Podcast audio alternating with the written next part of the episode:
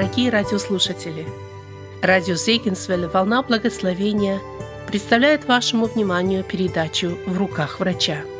В этой передаче идет речь о всевозможных недугах души и тела и о враче, который силен помочь каждому.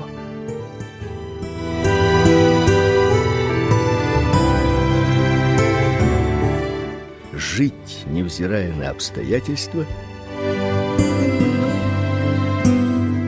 Противоположное мировоззрение. Например, если ваша цель успех любой ценой, приобретение максимального числа денежных знаков, то тогда ваше эмоциональное состояние будет находиться в прямой зависимости от того, насколько далеко вы продвинулись к своей цели. В то же самое время самыми несчастными и неудовлетворенными людьми являются как раз те люди, которых мы считаем богатыми и добившимися успеха. Успех же с Божьей точки зрения заключается в следующем: ищите же прежде царство Божие и правды его, и это все приложится вам. А также не собирайте себе сокровищ на земле, где моль и ржа истребляют, и где воры подкапывают и крадут, но собирайте себе сокровища на небе, где ни моль, ни ржа не истребляют и где воры не подкапывают и не крадут. Евангелие от Матфея. Вы видите, что человеческая философия все оценивает с той точки зрения, чего вы добиваетесь в этом мире. Мир говорит, чтобы мы двигались вперед, продвигали себя, потому что если вы это не сделаете, то кто-нибудь займет ваше место. Преуспевай, как только можешь. Стань кем-то представляющим из себя что-то. Сделай все возможное, чтобы добиться успеха. Если сам о себе не позаботишься, то никто о тебе не позаботится. В конце концов, на Бога надейся, а сам не плашай. Но знаете ли вы, что этого выражения нет в Библии? В противоположность всему этому Бог говорит нам, что здесь на земле мы находимся лишь непродолжительный отрезок времени. Наша судьба это вечность. Бог вечен, и он хочет, чтобы мы внимание свое сосредотачивали на том, что вечно, а не на том, что приходящее. Он хочет, чтобы мы смиряли сами себя и служили друг другу. В послании филиппийцам говорится: Ничего не делайте по любопрению или по тщеславию, но по смиренномудрию почитайте один другого высшим себе. Как же это все отличается от того, что говорит нам мир? Воспринять мирской образ мышления значит уверенно вступить на путь, ведущий к неудовлетворенности в жизни. Например, многие одинокие люди полагают, что они никогда не будут счастливы, пока не выйдут замуж, пока не женятся. В противоположность им есть замужние и женатые люди, которые считают, что они смогут достичь счастья только после того, как разведутся. Люди из обеих групп полагают, что счастье состоит в изменении их семейного положения. А как насчет вот этого примера? Многие люди считают, что они могут достичь счастья, если только переедут на другое место. Проблема состоит в том, что когда вы переезжаете на другое место, то и ваше внутреннее я также переезжает вместе с вами на то же место. Когда мы с Эми несколько лет назад побывали на Гавайях, меня поразило количество скучных лиц даже в этом земном раю – как можно быть несчастным на Гавайях? Я должен признаться, правда, что гораздо лучше выглядеть несчастным на пляже Уайкики, чем в Далласе. Но факт остается фактом. Если вы несчастны в одном месте, то, скорее всего, и в другом месте вы также будете несчастны. Только когда вы начнете доверять Господу, полагаться на Его любовь и благодать, только тогда вы научитесь быть удовлетворенными вне зависимости от того, где вы живете и насколько ужасными могут быть ваши обстоятельства. Поэтому даже в заключении в Риме апостол Павел написал: Я научился быть довольным тем, что у меня есть. Послание филиппийцам. Вот некоторые примеры противоположных мировоззрений. Мир говорит: будь красивой и сексуально привлекательной. Бог говорит: миловидность обманчива и красота суетна. Мир говорит: отомсти и сделай так, чтобы никто тебе не мог снова причинить боль. Бог говорит: я воздам. Мир говорит: если ты чувствуешь, что это хорошо, то так и поступай. Иисус сказал: не моя воля, но твоя будет исполнена. Мир говорит: все относительно. Бог говорит: Иисус это истина. И слово его истина. Ясно, что мирское мировоззрение и Божие мировоззрение совершенно противоположны. По этой причине современная психология не может решить человеческие проблемы. Решения, о которых говорят психологи, могут казаться разумными, но важно исследовать основные воззрения психологии. Только после такого исследования станет ясно, насколько далеко от Библии отстоят эти решения. Различие между психологией и Библией.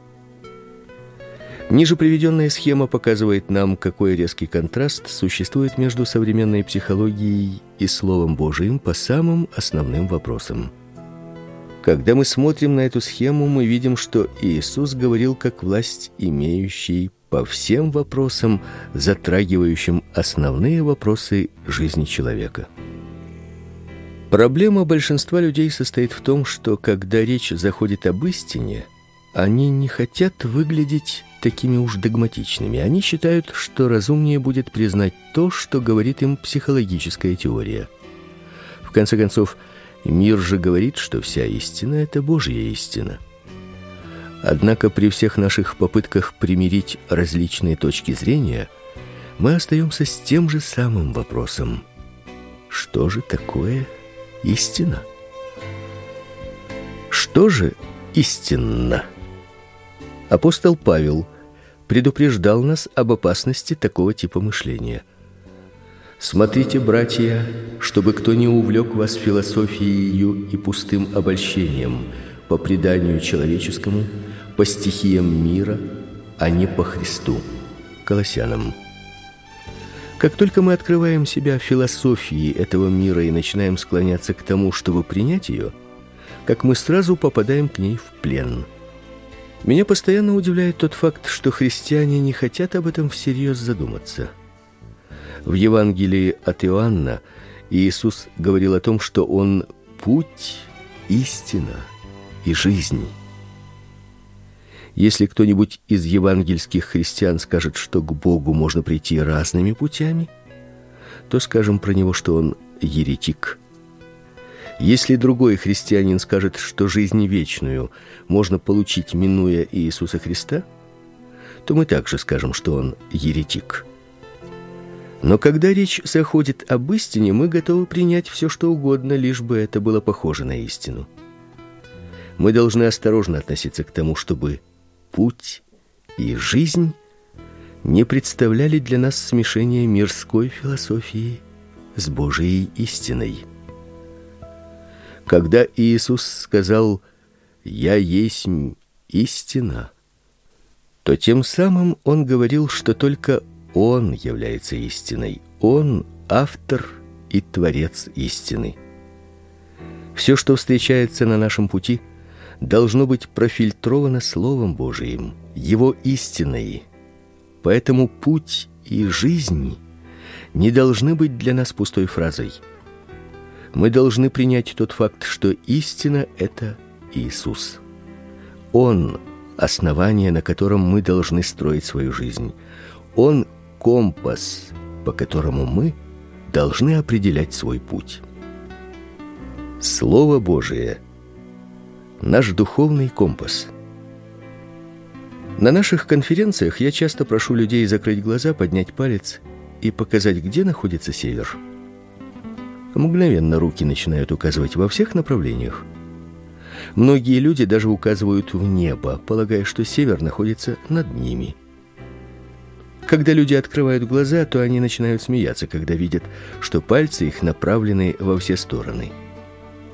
Затем я вытаскиваю компас и показываю, где находится север.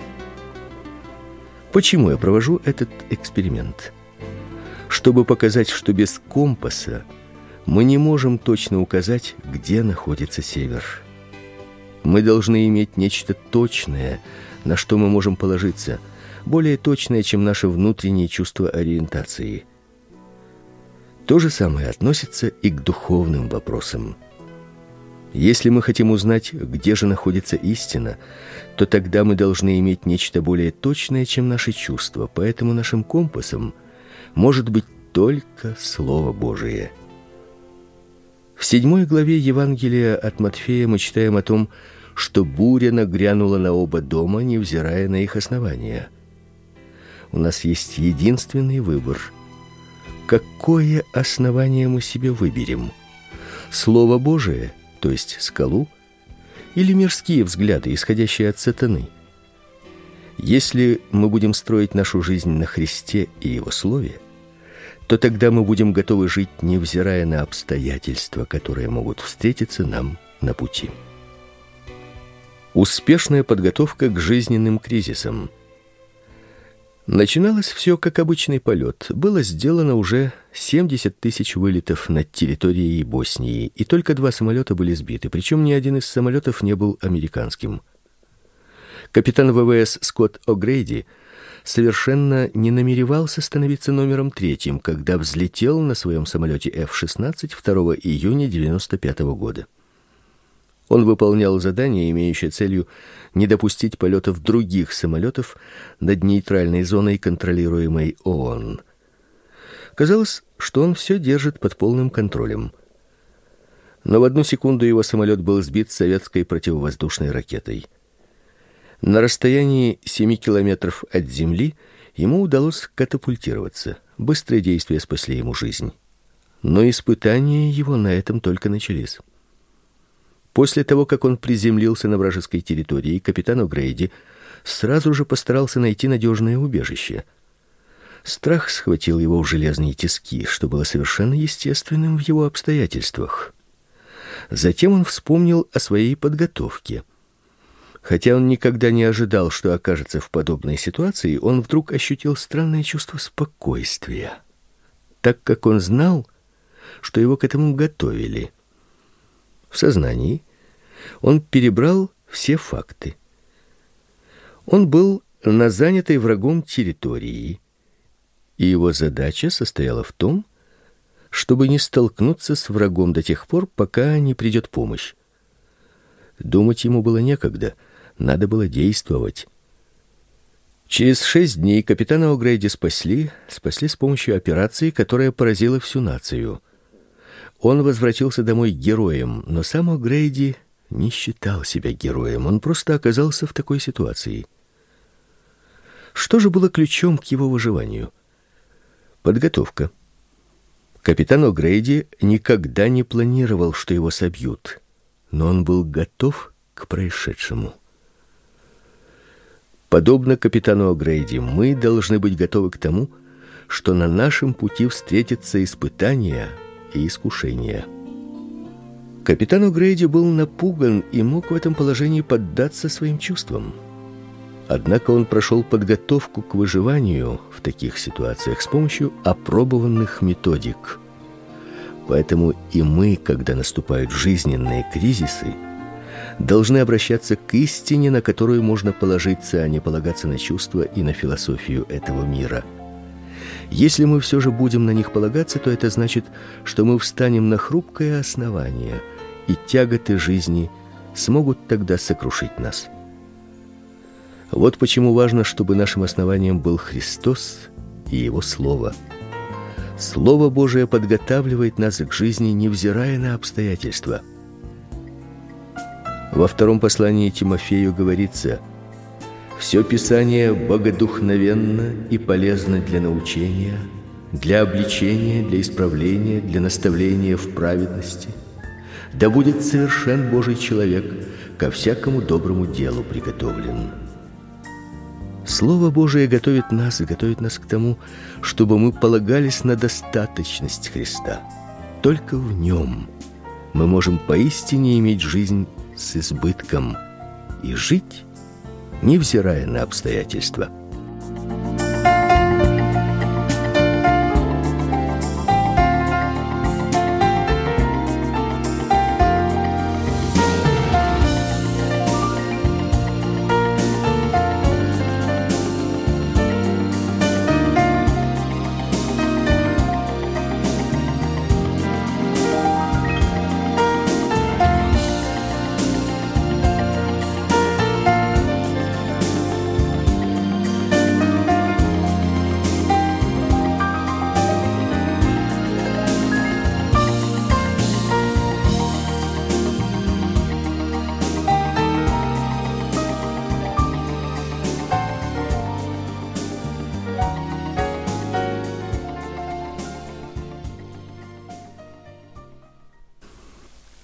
Найти свое действительное я. Радость в Господе пребывала в Марке, несмотря на то, что все тело его ломило от невыносимой боли. Опираясь на плечо друга, он приблизился к микрофону и медленно опустился в кресло. Он и его красивая молодая жена Линда начали рассказывать сотрудникам нашей организации Человек человеку о всех тех изменениях, которые произошли в их жизни после того, как они узнали, что болезнь его неизлечима. Когда мы узнали, что мне больше не удастся восстановить здоровье, начал Марк. Для нас это стало большим ударом. Нам надо было получить какой-то ответ на все случившееся. В церкви, в которой я вырос, быть хорошим означает быть всегда хорошим.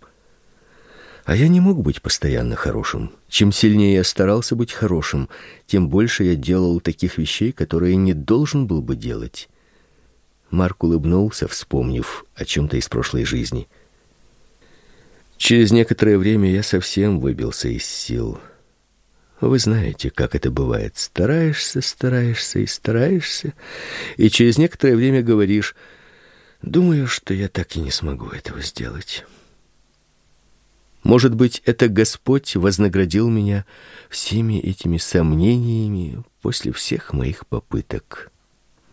Затем, как и множество других слушателей, Марк крутил ручку настройки радиоприемника и наткнулся на программу Человек человеку, когда ехал с работы домой. В тот день он услышал то, что совершенно отличалось от того, что он узнал, будучи молодым христианином. Он рассказал своей жене об этой программе и они стали слушать ее вместе, находя ответы, которые они так отчаянно стремились найти.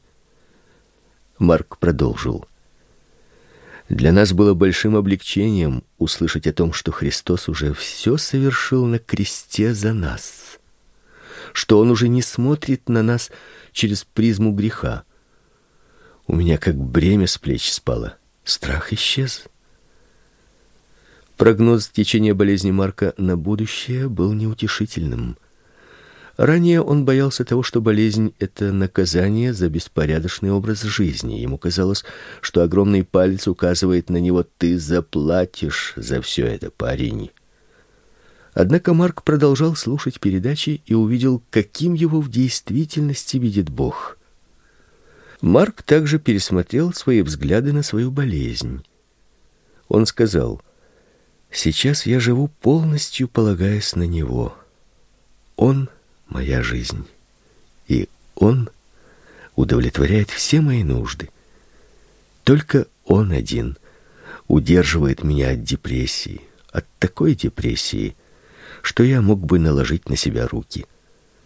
Линда кивнула в знак согласия и добавила: Бог привел в нашу жизнь столько замечательных людей, и они стали для нас таким благословением. Я знаю, что я всегда могу кому-нибудь позвонить, и этот человек выслушает меня и поймет меня. Перед тем, как мы нашли программу «Человек человеку», мы прошли через трудный период, когда мы сказали друг другу «все бесцельно». Когда вы видите, что скоро потеряете самого любимого на земле человека, и если при этом вы не знаете Христа, то тогда нет никакой причины жить на этой земле. Но Господь коснулся наших сердец и сказал «Нет, это не бесцельно. И вы здесь находитесь с определенной целью. Вы важны для меня.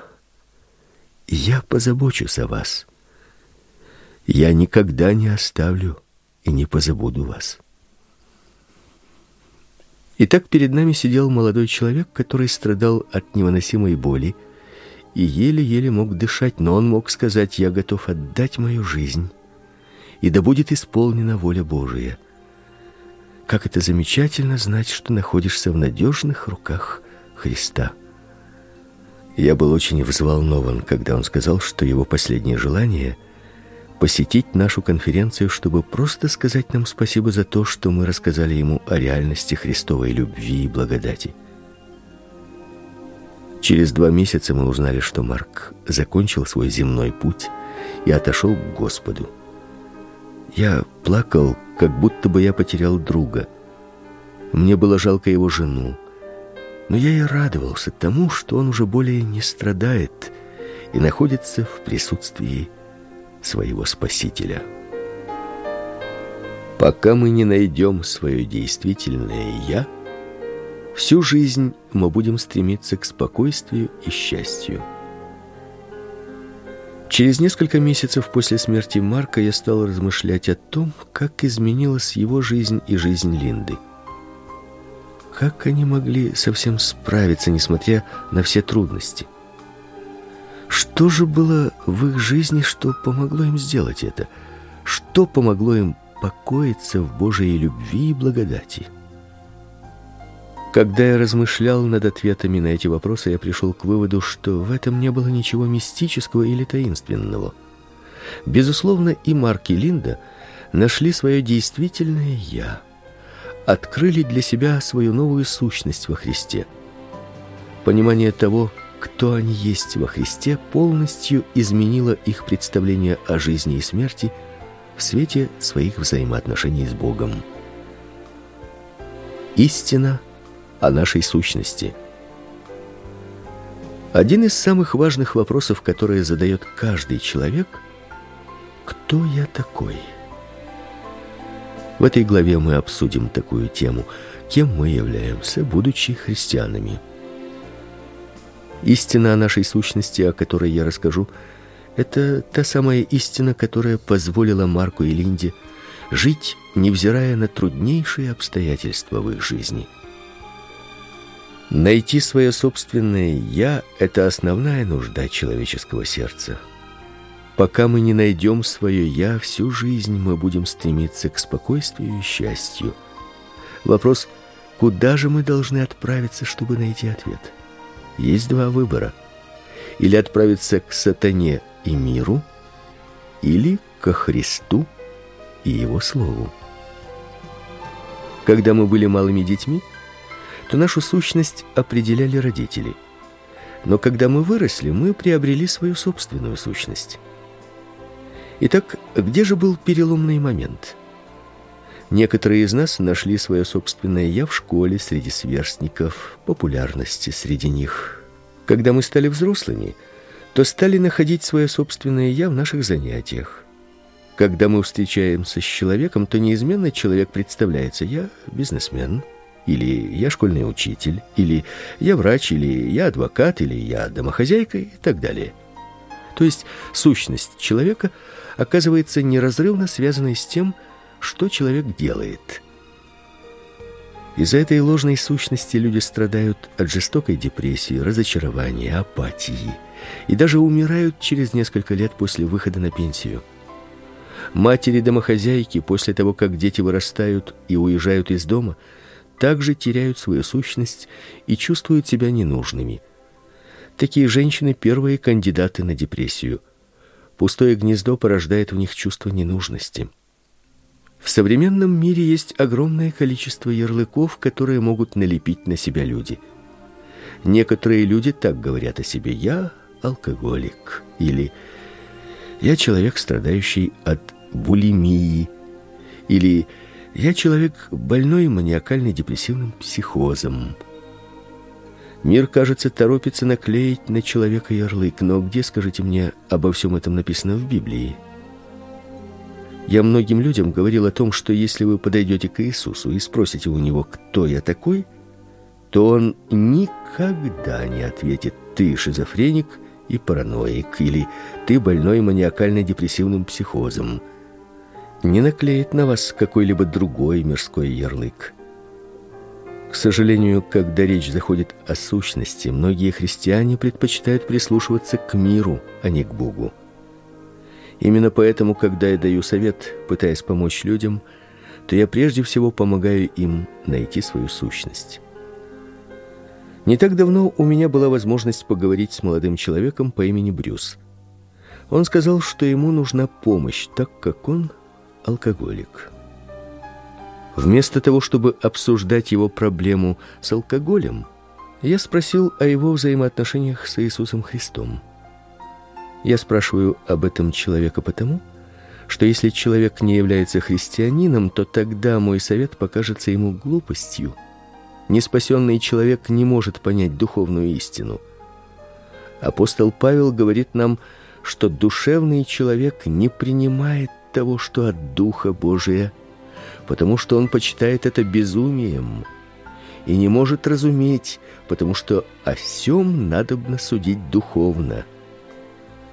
И, честно говоря, быть неспасенным это гораздо хуже, чем быть алкоголиком.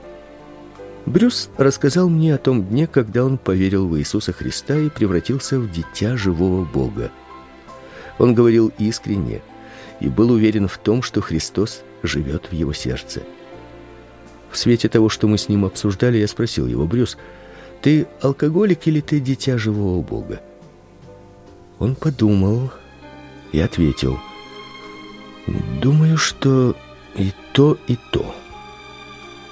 Брюс, подумай об этом. Ты не можешь быть и тем, и тем. Ты или одно, или другое. Если ты считаешь себя алкоголиком, то тогда употребление алкоголя это лишь внешнее выражение того, кем ты являешься, и употребление это вполне естественно для тебя. Но с другой стороны, если ты дитя живого Бога, то тогда употребление алкоголя несовместимо с твоей сущностью человека, принадлежащего Богу. Ты можешь принадлежать Богу и иметь проблемы с алкоголем, но алкоголь не может определять твоей сущности.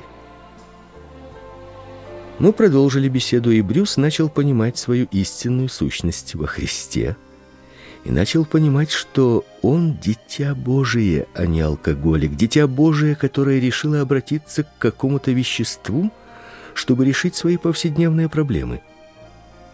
Брюс смог тогда смахнуть с себя старый ярлык и увидеть себя так, как Бог видит его. Он понял, что если он дитя Божие, то тогда употребление алкоголя не имеет никакого смысла. Только лишь после того, как он понял это, он смог освободиться от алкогольной зависимости. Иногда христиане определяют себя по деноминации или церкви, к которой принадлежат. Люди говорят: "Я методист" или "Я лютеранин" или "Я католик". Но где вы прочтете об этом в слове Божьем? Эти ярлыки вызывают разделение в теле Господнем и ослепляют нас до такой степени, что мы не можем увидеть, в чем состоит истинное христианство.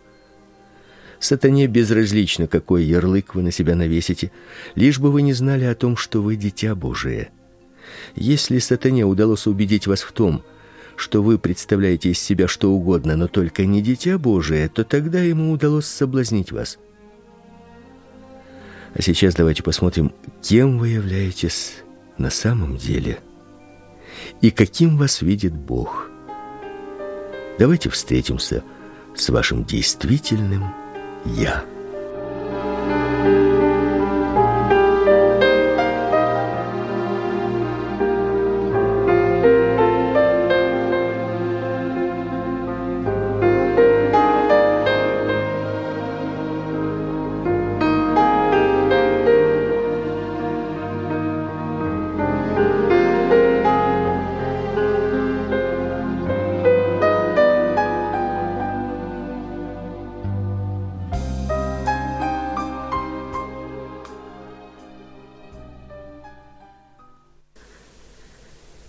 Найти свое действительное «я». Вы — дитя Божие. А тем, которые приняли Его, верующим во имя Его, дал власть быть чадами Божиими. Евангелие от Иоанна. Позвольте мне проиллюстрировать вашу новую сущность историей банки. Если в банке нет ничего, она пуста, то тогда сущность ее будет такова. Это просто банка. Однако, если вы заполните банку яблочным вареньем, то тогда она приобретает новую сущность. Она становится банкой яблочного варенья. Банка не только изменила свою сущность, она также изменила свою ценность. Ценность и сущность банки происходят теперь от ее содержания. То же самое относится и к нашей жизни. Мы приходим в этот мир лишенные Духа Божия. Но когда мы принимаем Иисуса Христа в свое сердце как Господа и Спасителя, тогда Он поселяется в нас, и мы становимся детьми Божиими. Наша сущность происходит от того, кто живет в нас. Посему ты уже не раб, но сын. А если и сын, то и наследник Божий через Иисуса Христа. Галатам. Одна из функций Духа Святого постоянно напоминать нам об этой истине. В послании римлянам говорится: "Потому что вы не приняли духа рабства, чтобы опять жить в страхе, но приняли духа усыновления, которым взываем: Авва, Отче". Сей самый дух свидетельствует духу нашему, что мы дети Божии. Когда наступают трудные времена, мы иногда задумываемся о том, на самом ли деле Бог любит нас, начинаем сомневаться в своем спасении. Сатана оказывается тут как тут и говорит: "Да как ты можешь быть христианином после всего, что ты наделал?" Тогда вы начинаете сомневаться в искренности своей веры и думать, может быть, я ничего не понимал, когда молился и приглашал Христа войти в мое сердце. Такое мышление может убедить вас в том, что вы никогда не были спасены. Конечно, когда в голову приходят такие мысли, то Бог кажется за миллионы километров вдалеке от вас. Даже несмотря на то, что он обещал никогда не оставлять и не покидать вас. Наши эмоции говорят нам нечто противоположное. Во времена сомнений наша глубочайшая нужда знать, что мы принадлежим ему. Именно для этого он и поместил дух свой в наши сердца, чтобы свидетельствовать нашему духу о том, что мы действительно дети Божьи. Тот тихий голос духа Божия дает нам ободрение, силу и уверенность, чтобы мы могли пройти через испытания, зная, что принадлежим мы тому, в кого уверовали. Вы прощены. На кресте Иисус молился: "Отче, прости им, ибо не знают, что делают". Это прощение распространялось и на тех, кто избивал его, плевал на него, выдергивал ему волосы, проклинал его, раздевал его, насмехался над ним, натягивал на него терновый венец и прибивал его к кресту. Часто люди говорят мне, что они не могут простить сами себя. Я обычно задаю им такой вопрос: Значит ли это, что ваши нравственные стандарты выше, чем стандарты самого Бога? Обычно люди бывают шокированы и замолкают, так как сами они такого никогда бы не сказали. Но фактически люди, которые говорят, что не могут простить самих себя, говорят: "Бог ты способен простить мои грехи". Но я не могу простить их, потому что мои стандарты выше, чем стандарты Иисуса. Такое мышление просто смешно.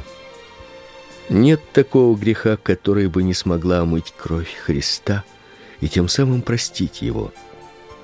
Когда кто-то спрашивает, может ли Христос простить меня за ответ, он уже простил вас. Вы уже прощены. Большинство христиан на словах признают эту истину. Но вопрос остается вопросом. Верят ли они на самом деле в то, что все их грехи прощены? Узнать это можно в тот момент, когда наступают страдания.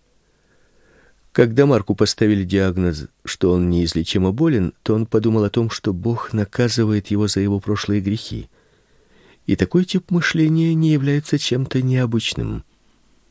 Первый вопрос, который задают многие из нас в тот момент, когда наступают страдания, звучит так: "Боже, что я сделал не так?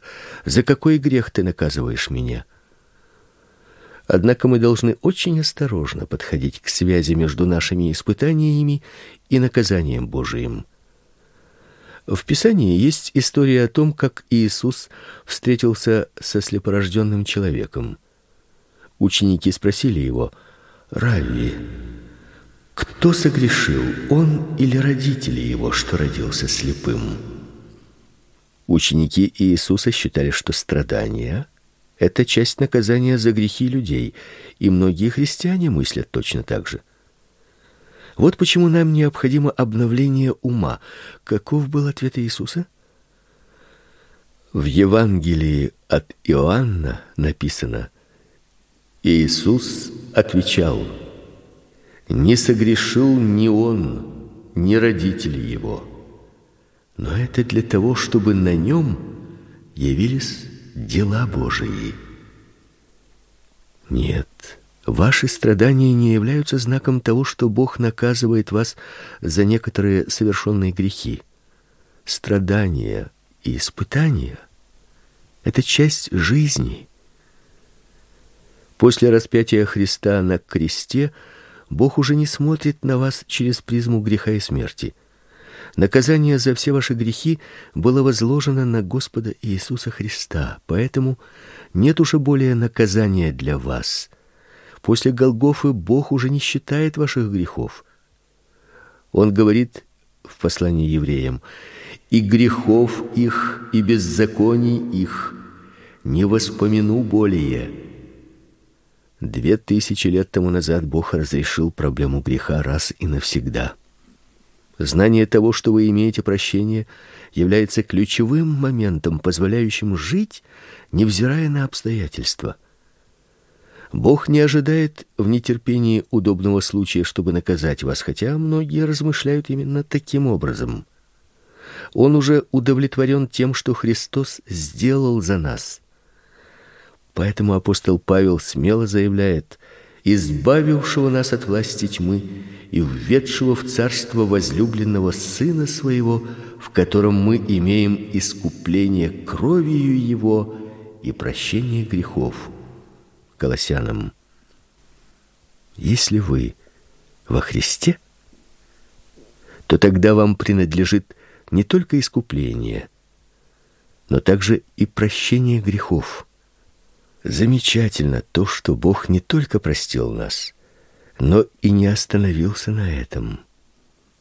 Библия говорит, что он стал грехом за нас, чтобы мы могли предстать перед Богом праведными в нем. Ибо не знавшего греха он сделал для нас жертвою за грех, чтобы мы в нем сделались праведными пред Богом. Второе послание к Коринфянам. Прежде чем смог бы дать вам свою праведность, он должен был очистить вас от неправедности. Позвольте мне проиллюстрировать это. Много лет назад одна компания, которая специализировалась на производстве бритв, решила сделать рекламный ролик.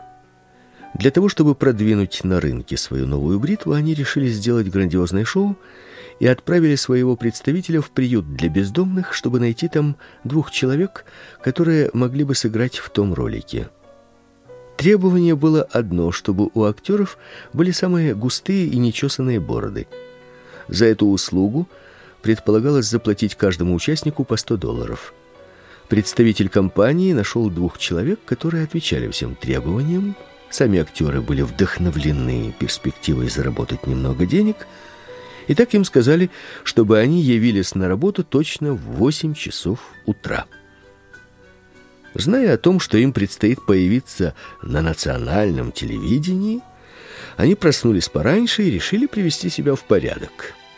Когда они прибыли на место, то продюсер ролика спросил, «А где же те двое, что должны участвовать в съемках?» Те с восторгом закричали, «А это мы!» Тогда закричал продюсер, «Они сбрили бороды!» Двое мужчин поглядели друг на друга с удивлением и ответили, что они хотели хорошо выглядеть на национальном телевидении. Продюсер тогда сказал, «Мы также хотели, чтобы вы выглядели хорошо на телевидении, но только после того, как мы бы побрили вас. Извините, но в съемках участвовать вы не можете». Так люди своими собственными действиями уничтожили возможность заработать деньги на национальном телевидении. Так же обстоит дело и с нами. Мы хотим очистить себя прежде, чем показаться перед Богом, но Бог хочет сам очистить нас в соответствии со своим замыслом. Библия говорит, что из-за греха одного человека, Адама, воцарилась смерть. Но из-за жизни одного человека, Иисуса, теперь правит праведность. Многие христиане приняли дар прощения, но они так и не поняли того, что вместе с ним приняли и дар праведности. Дар этот дает нам полную уверенность в том, что мы приемлемы для Бога. И это в свою очередь дает нам возможность представить ему тела наши в жертву живую, чтобы он мог жить через нас. Теперь вы живете как новое творение, облеченное в праведность Христову. Поэтому перед Богом мы предстаем в праведности Христовой, но не в нашей собственной. Вы не можете очистить себя еще больше, чтобы угодить Богу. Он уже совершил все для вас в Иисусе Христе.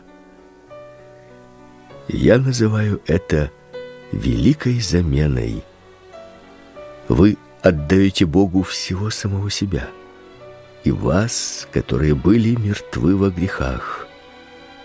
В свою очередь, в нем вы имеете прощение, жизнь вечную, праведность и принятие. Когда-то вы были мертвы, но теперь вы ожили и стали совершенно новым творением.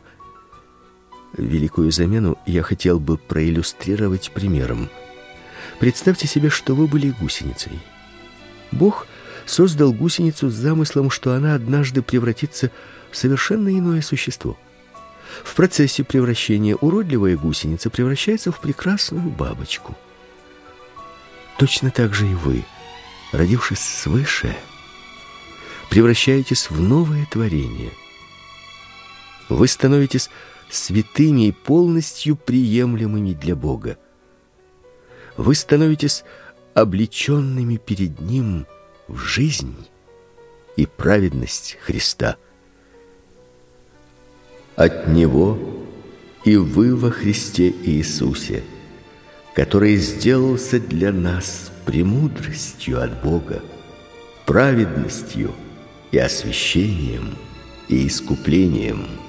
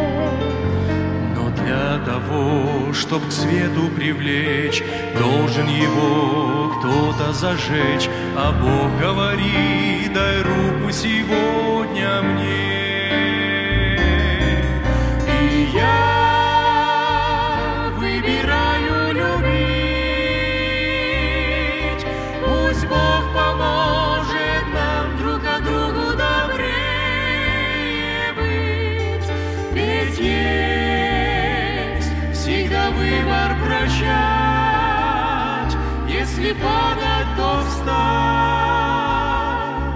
чтобы через нас мир добрее мог стать.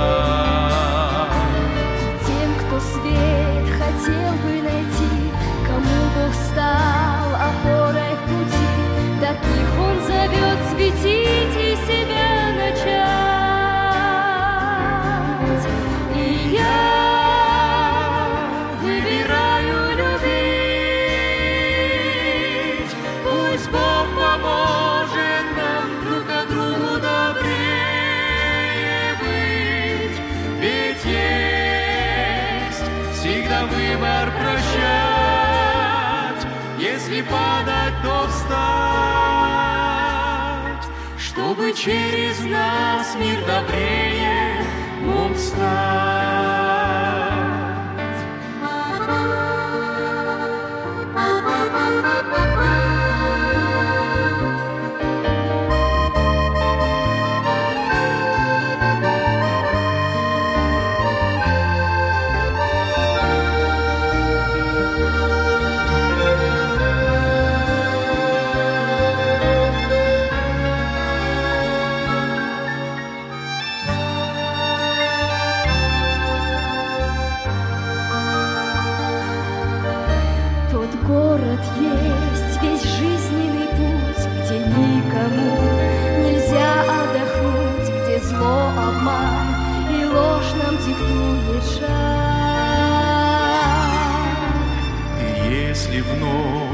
Гасит свечу, надежда есть, и я не молчу.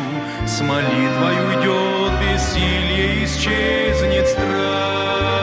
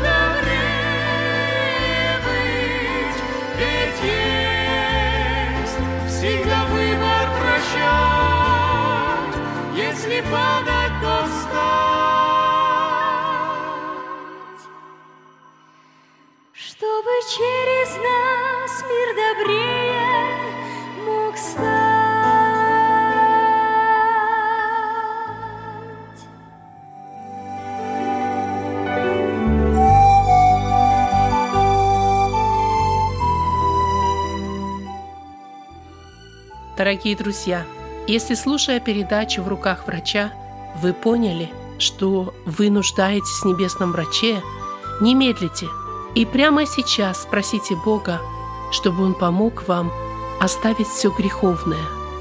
Табак, алкоголь, наркотики, сквернословие, нехорошие привычки и многое другое. Обратитесь к Богу о помощи, своими силами вы не сможете – от этого полностью освободиться. Сам Бог предлагает вам свою помощь, говоря в Евангелии от Матфея, 11 главе 28 стихе «Придите ко мне, все труждающие и обремененные, и я успокою вас». Вы можете обратиться к Нему так. «Боже мой, я от всего сердца прошу Тебя, прости меня, прости за все греховные дела, слова, мысли, чувства. Омой меня святой причистой кровью Твоего Сына, моего Спасителя, Господа Иисуса Христа.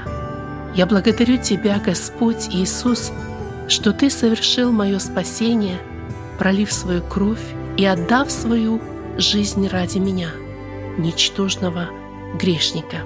Я прошу Тебя, войди в мое сердце и жизнь. Будь ты моим полноправным господином и веди по жизни, пока приведешь к себе на небо. Я отдаю всего себя в Твое распоряжение. Аминь. Да благословит вас в этом Господь, который любит всякого грешника, но не любит грех, и очень желает каждому освобождения от греха и всякой зависимости.